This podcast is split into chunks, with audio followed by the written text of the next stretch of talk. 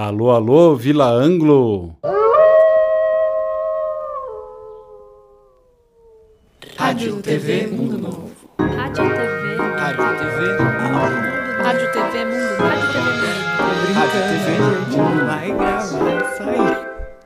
Oi, eu sou a Ariela e este é o podcast Você Tem Fome de Quê? Essa primeira temporada é uma parceria do projeto Comida e Cultura e do estúdio Escotilha.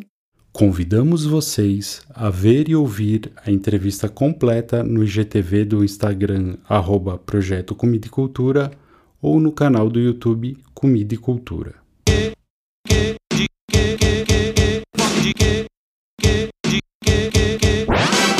Você já pensou em sair da cidade grande, em morar mais perto da natureza, deixar essa selva de pedra para trás? Quem sabe plantar seu próprio alimento, ter mais autonomia, mais saúde?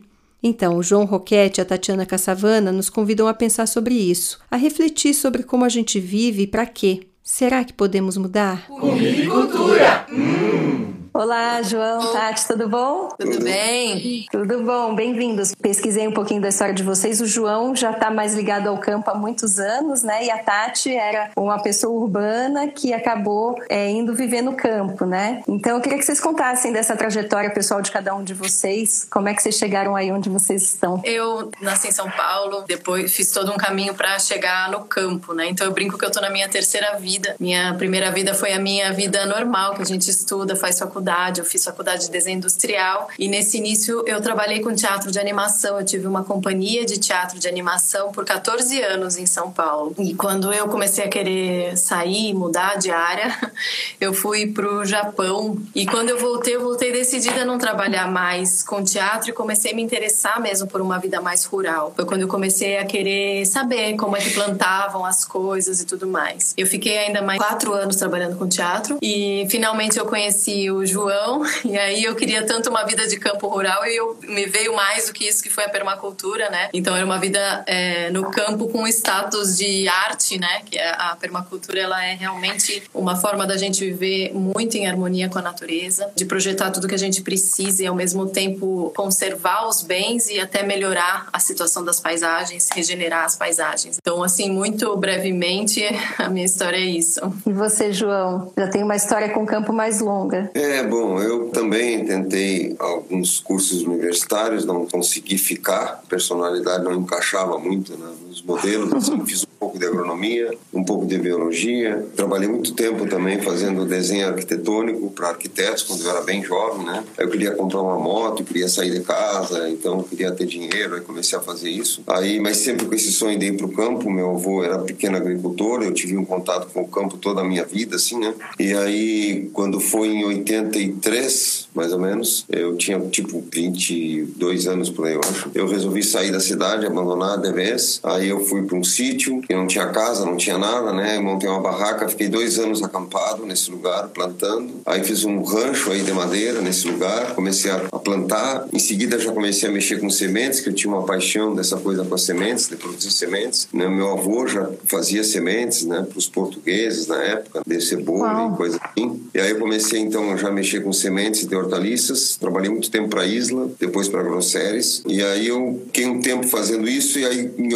89 eu sonhei de montar uma empresa de semente ecológica. Não tinha semente ecológica, que é um pouco do que a gente vai talvez abordar com vocês a ligação dessa questão com a saúde, né? Então eu sonhava num projeto de semente orgânica. Eu já estava então algumas décadas já trabalhando com isso. Aí um dia eu fiz uma proposta para uma cooperativa de assentados que vieram aqui para a região. Se eles não topariam, eles toparam. Aí eu montei a Bionatura, sementes ecológicas Bionatura. Eu montei em final de 96. No meio desse caminho todo eu já desenhei sapato. Eu tinha um primo que tinha uma fábrica de sapato, então eu desenhei sapato, desenhei bolsa, desenhei cinto e fazia essas coisas e artesanato, fiz assim, né? E as pessoas achavam que eu era formado nessa área. Eu nunca, nunca me formei nisso. Gostava de fazer só, né? Mas sempre a coisa do campo sempre foi mais forte. Os períodos desses trabalhos foram menores, né? Bom, aí quando fiquei seis anos nesse tocando esse projeto nesse assentamento, aí um dia um iraniano que chama Ali- Sharif, eh, que foi a pessoa que trouxe a permacultura para a América Latina, me conheceu num seminário que eu estava montando sobre sementes, onde eu estava reunindo quilombolas, índios, a Pastoral da Terra e várias ONGs que estavam trabalhando com sementes, né? isso em 87. Aí ele quis ajudar no trabalho das sementes, né? Ele era o diretor da PAU, Permacultura América Latina, uma organização que tinha sede na, em Novo México. Aí ele veio, passou uma temporada comigo nos assentamentos, apoiou o projeto. Depois de algum tempo ele me perguntou se eu não queria montar um projeto de permacultura, um centro de permacultura, porque já tinha montado um na Amazônia, um no Cerrado, outro na Mata Atlântica, e queria, faltava um no bioma Pampa, onde nós estamos. Nós estamos bem na fronteira com o Uruguai aqui, né? Vocês em Bagé, né? Rio Grande do Sul. É, isso. É a última cidade do, do planeta aqui, mais ou menos, onde a gente está. E aí é, eu brinco que aqui é o Texas brasileiro, né? é a terra do Homus quase erectus, aqui um Aí então ele me propôs isso, eu topei e, e esse ano a gente está completando 20 anos de permacultura aqui, montando aqui. Conta, conta e, um pouquinho para quem está assistindo o que é. Vocês têm um instituto que é o Rama, né? Para quem não conhece, isso. conta um pouquinho o que é a permacultura, né? Que você Sim. é o expert que a gente tem aqui no Brasil sobre esse assunto. Então, para as pessoas que não sabem bem o que é, a Tati já começou é. a falar, mas assim em linhas gerais, né? Bom, a permacultura é a união da palavra cultura permanente. Foi criada por Bill Mollison e David Wangren na década de 70. Então, é um planejamento, é uma plataforma, né, um sistema de planejamento de comunidades eh, e sítios de forma sustentável, né? Então, a permacultura é a união da palavra cultura permanente, como desenhar, como criar culturas permanentes, entendendo que todo o sistema ele é através da obsolescência programada, ou seja, toda a estratégia que está se montando das fabricações de tudo tem uma lógica da obsolescência programada. Então, a permacultura vem num sentido completamente oposto disso, né? Da gente desenvolver coisas que se mantenham no tempo. Então, a permacultura é um sistema que você planeja água, alimento, as construções, geração de energia, criação de animais e as plantas, tudo dentro do que a gente chama de design, que é as conexões entre essas coisas. Ou seja, a água do telhado escorre, cai numa cisterna, eu trato a água do saneamento e jogo no ambiente, eu pego o esterco do animal e jogo, ou seja, eu crio o máximo de conexões possível. Então, a permacultura é um sistema de planejamento, né? No Brasil ficou uma coisa meio riponga, um pouco isso assim, né?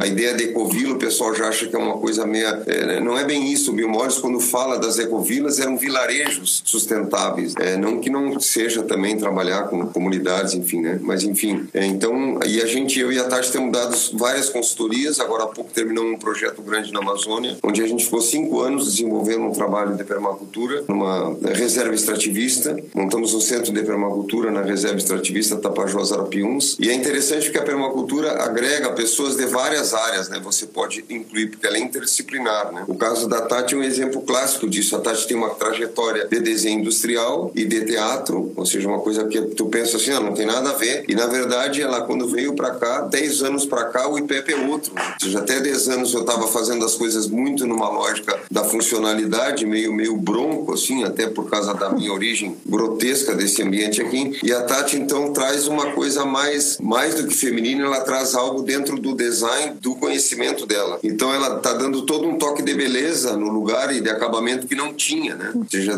tu vai fazendo a coisa meio que na prática para a coisa funcionar, mas falta um pouco a beleza, né? Então ela trouxe uma beleza junto com a funcionalidade que a partir do conhecimento dela, fora toda essa lógica da, da como ela trabalhava com teatro de boneco, ou seja, tem toda uma coisa do, do, do acabamento das coisas, né? Então deu, enriqueceu muito o trabalho, né? A questão estética dentro da permacultura, ela não é gratuita como não é gratuita na natureza. Então quando a gente olha que uma planta tem uma forma, uma flor tem uma forma, uma cor, tudo isso tem uma função na natureza, né? Então a beleza da permacultura é a beleza da funcionalidade que aquela forma tem. Então, por exemplo, se eu tenho uma grama, as gramíneas, elas são monocotiledôneas e elas crescem como como uma lança, né? Desde que elas saem do solo e depois elas formam essas lanças. E elas são plantas pioneiras. Então elas têm essa forma para romper solo, para fazer esse trabalho de sair primeiro e depois preparando o solo para a sucessão natural das plantas. Depois vão vindo outras plantas mais macias. E se fosse o caso de uma floresta, só depois viriam as árvores clímax, ou seja, depois que o sistema todo evoluiu. Então a estética que se busca aplicar na permacultura é essa estética da funcionalidade, que é uma coisa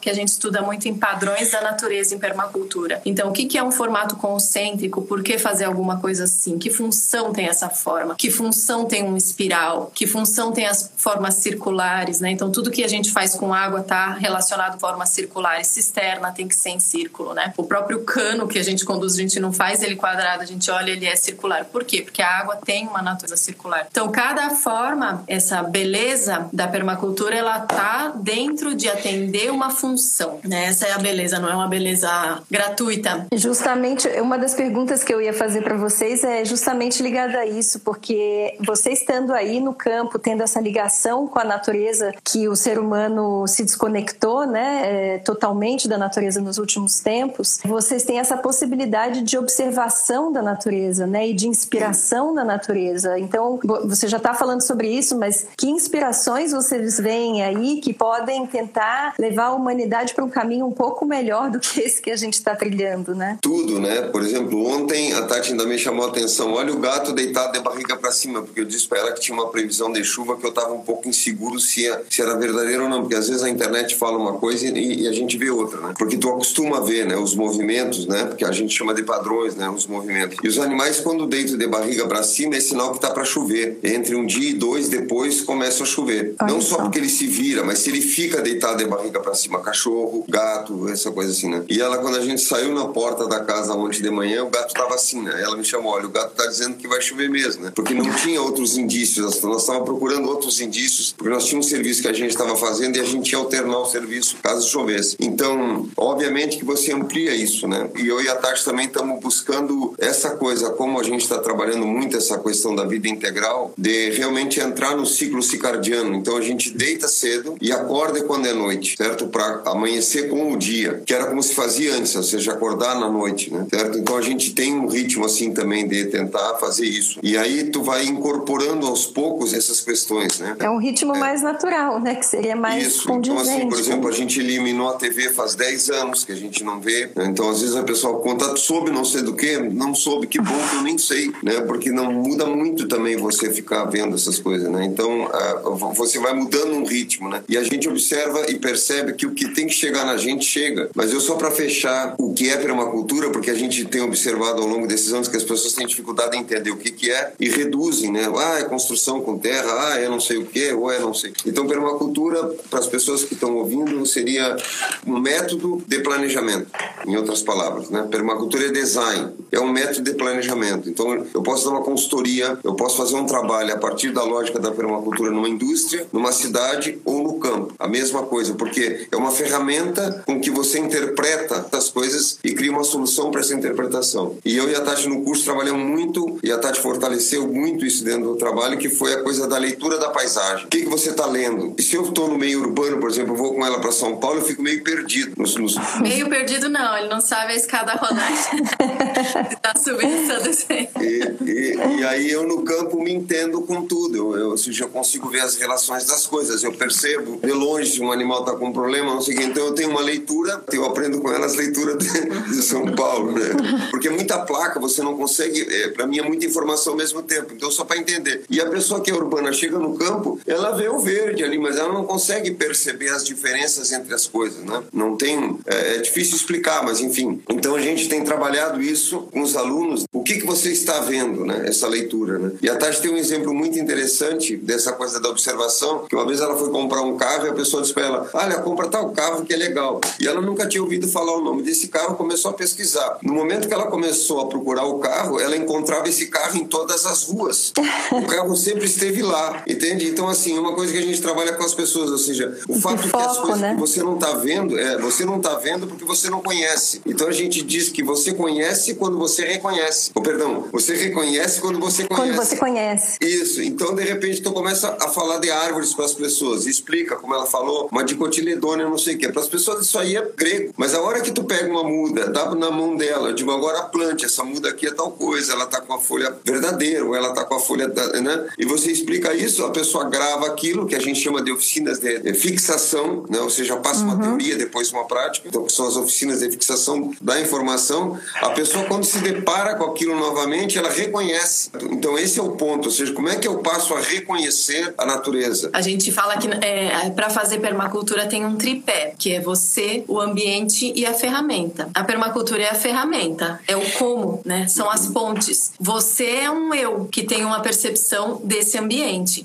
Então, por que é tão importante a leitura da paisagem? Se eu olho a natureza como uma, um espaço para ser dominado, subjugado e explorado, é assim que eu vou me relacionar. Se eu olhar a natureza como algo da qual eu sou parte, uma coisa da qual eu sou sócia, que a gente faz as coisas juntas, que a gente pode o processo é outro. Né? Vamos coevoluir com a Mas tem uma coisa que é interna nossa, isso que você falou, né, Tati, da gente ir perdendo a consciência, parece que a gente nasce com ela e vai perdendo, né, que é uma coisa interna, mas também tem uma coisa do sistema onde a gente se encontra, né? Eu sou fã de vocês e fico assistindo as aulas e fico acompanhando os vídeos e vi o João falando o que, que seria o PIB, né? Se é produto interno bruto ou produto interno burro. Eu achei isso sensacional, porque realmente está muito mais ligado à questão do nosso consumo como humanos do que medição de riqueza. Até queria que você é. falasse, João, um pouquinho para quem está ouvindo sobre isso. É que também, só antes do João te falar e te responder, a gente é o problema, né? Não é que tem um problema, tem uma sociedade, tem um trânsito e a gente está no trânsito. Não, a gente é o trânsito, a gente é o problema, a gente criou essa sociedade. Então, quando a gente enxerga assim, a gente não culpa tanto o social,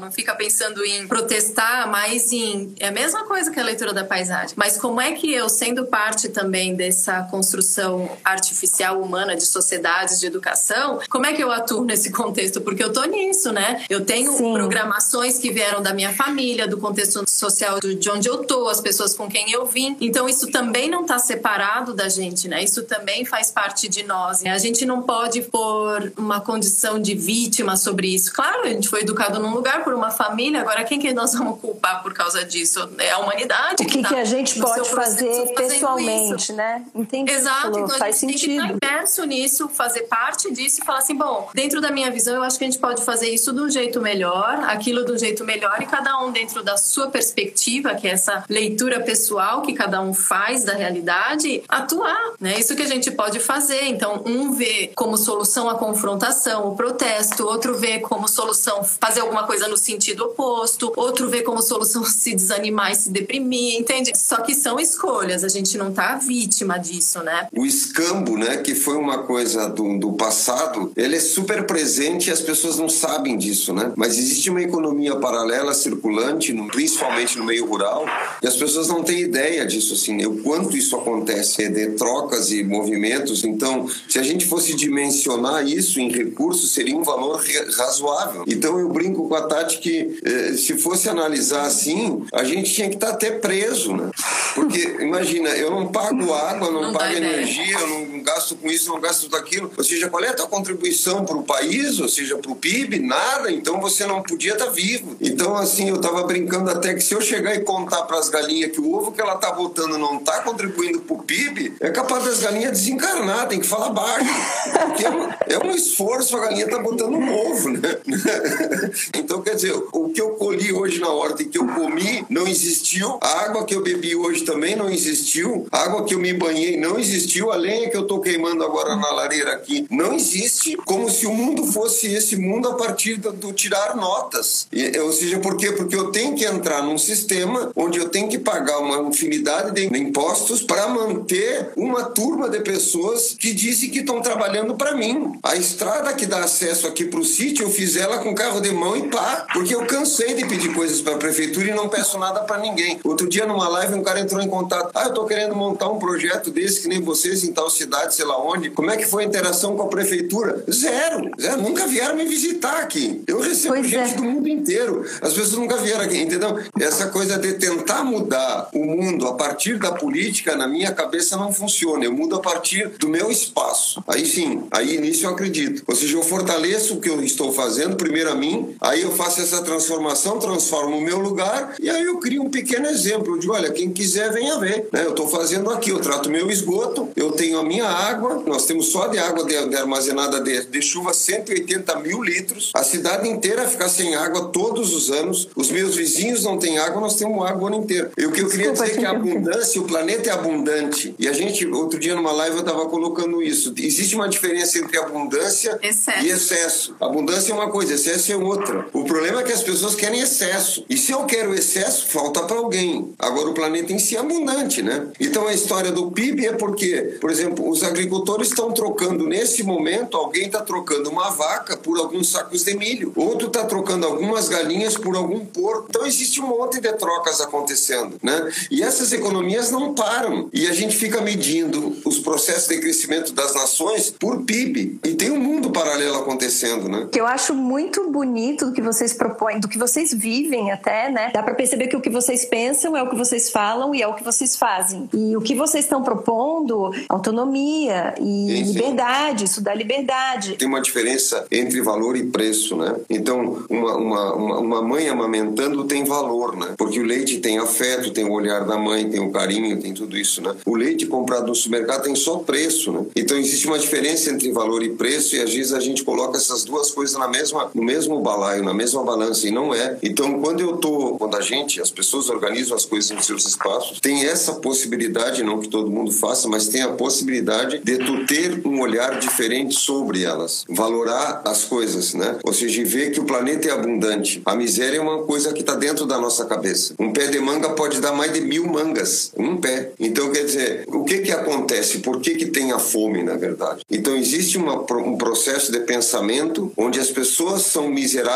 na forma de pensar, certo? Existe uma pobreza de pensamento. Só uma questão, assim, que eu fico pensando, todas essas questões de da gente estar tá extinguindo todos os bens naturais do planeta, ou os combustíveis fósseis e tudo mais, isso já vem sendo falado há muito tempo, né? Vocês mesmos falam de permacultura há 30 anos, né? E por que é que será que as pessoas não conseguem abrir a cabeça e mudar? Eu vejo assim, tenho ouvido muitas lives e muita gente se voltando para essa ideia de ter uma vida mais saudável e ter uma ligação maior com a natureza, se voltar para o campo. Vocês acham que a pandemia, se é que ela pode ter trazido qualquer coisa de bom para gente, pode ser esse olhar assim para o que está acontecendo e que a gente tenha alguma possibilidade de não bater no muro a 100, 200 km por hora e dar uma regredida? Vocês acham é possível? Do ponto de vista, a gente nunca pode generalizar pelo seguinte: tem consciências mais sutis e consciências mais rígidas. As consciências mais rígidas precisam de colapsos e situações mais extremas para conseguirem enxergar alguma coisa, porque o rompimento da ilusão tem que ser mais violento, porque a ilusão é mais grosseira. Então, o colapso ou essas crises, elas são necessárias para as consciências mais rígidas. E na verdade são as consciências que criam isso. Vai, insiste no erro, insiste no erro, insiste no erro, porque a visão é de mundo é aquela, ou seja, que só é possível, por exemplo, plantar com veneno, que não é possível fazer de outra maneira. Então, a rigidez da visão, ela vai conduzindo a ações, né? Eu penso e sinto de uma maneira, acabo agindo conforme esse pensar e esse sentir, e isso cria um resultado. Depois, o mundo, na sua ordem natural, que é o que a gente conversa tanto sobre os ciclos e processos naturais, ele vai seguir o processo dele. Então ele vai acabar rompendo a ilusão e ele rompe de maneira mais violenta as ilusões mais grosseiras. Então esse questionamento sobre viver no campo, ele poderia ter acontecido com muito menos, porque é como você está dizendo, já se fala há tanto tempo. Por que, que a gente não se comoveu na eco, não sei quanto, não sei quantos anos atrás? Porque a consciência não tinha sensibilidade para isso. Algumas tiveram, algumas pessoas fizeram isso. João tem essa super sensibilidade para a natureza desde sempre e é por isso que esses projetos existem há tantos anos, porque se lá atrás ele não tivesse falado, pera, isso aí eu já tenho que fazer alguma coisa agora, coisas que às vezes uma quantidade maior de pessoas só está vendo hoje. Então, é claro que a pandemia, pela característica global e toda a mídia e tudo isso que está acontecendo, talvez coloque isso numa perspectiva mais intensa para algumas pessoas. Mas se você tem uma consciência mais sutil, você olhou uma flor e viu que tinha que cuidar dela e pronto, entendeu? Num dia lindo de sol. E se você não, você precisa que seu negócio quebre, você precisa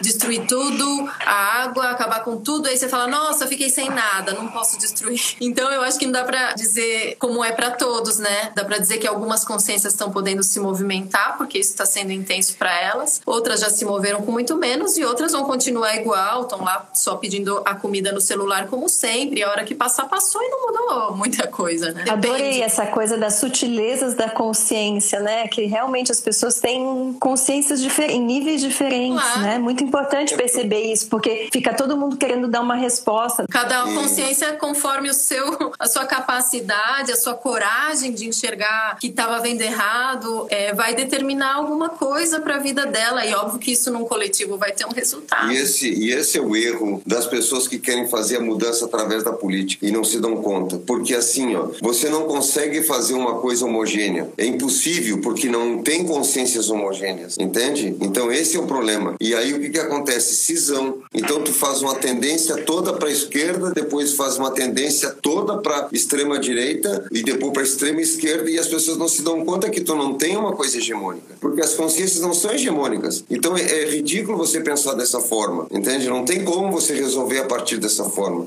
Então essa forma só traz cisão. E a questão da vida integral é isso, né? Isso, então a ideia é trabalhar a partir de uma outra lógica. E às vezes a pobreza está dentro da cabeça da pessoa, ela tem uma capacidade para fazer uma determinada coisa que poderia trazer bons rendimentos e dividendos para ela, mas ela não crê naquilo. Tem um processo assim também que a gente tem observado, né? Então, as mudanças são várias para a gente fazer. E tudo a gente tem visto assim que passa por uma maturidade espiritual ou uma maturidade de compreensão das coisas. Então, não dá para tentar resolver tudo por um aspecto político. Por isso que o Bill Morrison fala da gente assumir a nossa responsabilidade sobre os nossos atos, porque senão fica muito fácil, né? Eu sei porque eu trabalhei dentro do, de movimento social, como eu estava contando agora da semente, e tudo a culpa era do governo. Eu digo, mas cara, não tem como ser assim.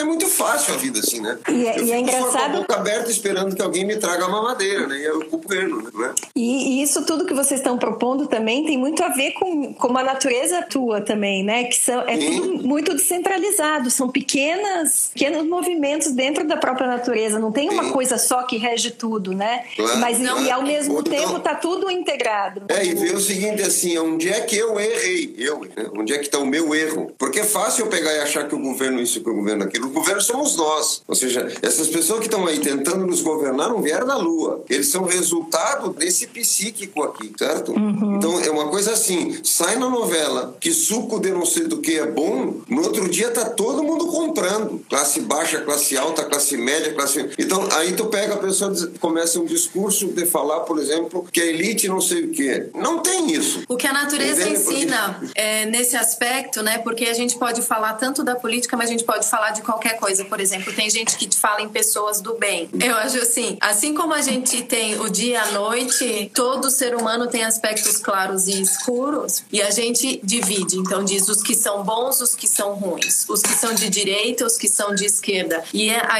a ideia de uma integralidade é que tanto os valores de esquerda quanto os de direita, que constrói uma coletividade cria uma cola social, são válidos. Então, a gente precisa de alguma governança, sim, mas que seja integral. No momento que eu tenho partidos, já pronto, cada um divide o seu pedaço. No momento que eu olho as pessoas, ela é boa, ela é ruim. Quando aquela pessoa que eu acho boa faz uma coisa ruim, eu entro em crise, porque eu não entendo que todo mundo é bom e ruim, né? E que a gente vai trabalhando esses nossos aspectos. Então, esse é um planeta que, por algum motivo, Deus fez assim, o universo fez assim. A gente vive num mundo de dualidades que eles nos batem de um lado para o outro, a gente bate do bem para o mal, do claro para o escuro. E isso serve para a gente se desenvolver de uma forma mais integral, não para a gente polarizar e começar a conflituar porque o meu lado é o certo. Então, essa visão de integralidade, que eu acho importante esse trabalho que você está fazendo por isso, isso já dá uma educação um pouquinho mais real para as crianças, né? A gente tem um projeto muito parecido aqui, só que começa desde o trigo. Então, a criança planta o trigo, visita em algumas fases, colhe o trigo, moe o grão, faz o pão. Então, eu acho muito importante não só pela questão da autonomia, que as crianças cozinhem, né? Porque o próprio fazer com as mãos é muito importante para o desenvolvimento, mas que elas possam ter uma visão de processo, saber que ah, eu conto para elas que elas a farinha de trigo vem lá daquela grama, daquele trigo, mas se ela puder ir lá e ver a lavoura e acompanhar isso tudo, fica muito mais. E é tão simples, né? Fazer isso é só trazer a criança aqui, plantar, colher. A gente estava fazendo um mutirão de colheita de trigo num lugar à mão. E era um grupo gigante de pessoas, acho que uns cento- mais de 130 pessoas. Todo mundo com foicinha na mão, colhendo. E pessoas urbanas, a maioria nunca tinha feito aquilo, nunca tinha visto aquilo. E tinha uma senhora perto de mim, com quase 80 anos, já de joelho, porque já não aguentava mais, estava andando ali. E ela olhou para mim e disse assim: Você tem prática, você é do campo, né? Eu digo: É, eu, eu, eu vivo e faço isso e coisa, né? Aí ela pegou os grãos de trigo, ela tinha colhido um pouco, botou uns grãos de trigo na mão, começou a conversar comigo e ficou com os olhos cheios de água, né? Aí diz ela assim: Eu nunca vou mais botar um farelo de pão fora. né? Eu não sabia que era assim, eu não tinha ideia como é que era a lavoura, eu não tinha ideia como é que era a planta, eu nunca tinha visto uma planta, ela estava emocionada com aquilo. Bom, e aí o grupo, cada um em algum momento, estavam fazendo relato sobre tudo isso, né? Eu nós estávamos em Figueira, onde é a comunidade do Trigueirinho. E aí, depois que ela relatou tudo aquilo, eu deixei ela falar e eu disse assim para ela: Eu vou lhe contar um segredo então. Já que a senhora veio, se abriu o seu coração comigo, eu vou lhe contar um segredo. Lá no galpão da fazenda, tem uma colheitadeira. E essa área aqui a gente podia ter colhido mais ou menos em uma hora e pouco. E nós estamos há dois dias aqui trabalhando com a mão. Aí ela me olhou e disse assim: Mas por que, que não passaram a máquina? Eu digo para a senhora ter experiência que a senhora está tendo. Então, assim, nós aqui plantamos mil metros quadrados de arroz todo ano. Plantamos a mão e colhemos a mão, certo? Eu posso pegar e comprar ali, não me falta dinheiro para comprar. A questão não é essa. A questão é eu fazer essa troca com o alimento que eu vou comer. Quanto é que eu dedico do meu tempo real, das minhas mãos, para fazer um ato de plantar e colher e manter isso como um ato natural de fazer? Então, tem coisas que têm valores. Eu pegar, ir no campo lá e plantar as abóbora colher, trazer, guardar e reconhecer cada uma delas, etc, etc, eu podia, nós temos recursos para eu pegar lá e fazer um rancho e comprar quantas abóboras eu quiser. A questão não é essa, não estou falando disso. E o IBGE, quando vem fazer um levantamento aqui, não quer saber se eu tenho morte, ele quer saber quantas geladeiras eu tenho, quantos freezers eu tenho, quantas TV eu tenho, quantos banheiros, quantos carros. Ele quer tentar medir a minha riqueza a minha riqueza não é essa. E o mais rico é a história do Foucault, que a gente se cultiva cultivando o arroz. Isso. Então, qual que é a leitura? Eu tenho um trabalho que chama Leitura da Paisagem e Alquimia Interior. Eu cultivo o meu alimento e me cultivo. E, em consequência disso, eu amadureço e fico mais autônomo, e sustentável em alimento, certo? Porque eu estou plantando meu próprio alimento. Ou seja, quanto mais você se cultiva, mais independente e maduro você fica. E, consequentemente, no mundo material, mais autossuficiente. Por isso que a gente trabalha a questão da vida no campo e da autossuficiência. Porque o resultado da gente se cultivar como seres, indivíduos autossuficientes, resulta nos sítios autossuficientes e resulta na verdadeira riqueza. É isso. Esse é o trabalho que a gente Esse tem é que trabalho. fazer. E por que, que a, a permacultura dá resultados externos reais? Porque a primeira diretriz da permacultura é assumir a responsabilidade pela própria vida. É isso aí, Tati, João. Eu vou. A gente está nos cinco minutos finais, então eu queria muito agradecer que vocês tiveram esse tempo aqui com a gente do projeto Comida e Cultura. Queria agradecer quem está assistindo. Continuem nos seguindo para dar força ao nosso projeto, que é uma centelha aí no meio dessa história toda. E queria que vocês divulguem o curso que vocês estão dando, né? Fale onde as pessoas podem encontrar vocês. E vou fazer uma última pergunta que vocês podem ficar falando até o final. Hoje em dia vocês têm fome do quê? Eu acho que a fome que eu tenho é de cumprir a minha missão. Eu acredito que a gente tem uma missão e um propósito na vida. E isso pode mudar de aspecto, como eu brinco que eu tive três vidas, mas eu acho que a gente ser fiel a gente mesmo e ao próprio desenvolvimento é o compromisso mais sério que a gente pode assumir na vida, né? É esse compromisso que a gente tem é, em ser quem eu sou, né? Em poder expressar a minha existência da maneira mais plena possível. A gente muda o mundo mudando a gente mesmo. É, eu peço a Deus que eu consiga ter clareza e discernimento na velhice, que eu consiga poder falar, né? me expressar, trocar com ela. E um dia num debate o cidadão diz assim: Mas o senhor sempre tem umas ideias contraponto, o senhor parece que está sempre andando contra a natureza, contra a correnteza. Eu digo: É, eu quero ir para a nascente, eu, vou de, eu quero ir em direção à nascente, porque rio abaixo até merda vai, né? Vocês são, são muito sensacionais, são inspiradores demais, assim. Toda vez que eu ouço, eu tenho mais vontade de ficar ouvindo vocês. Cultura! Hum.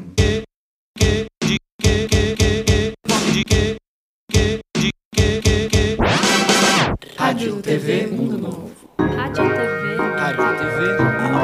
Rádio TV Mundo Novo. minha.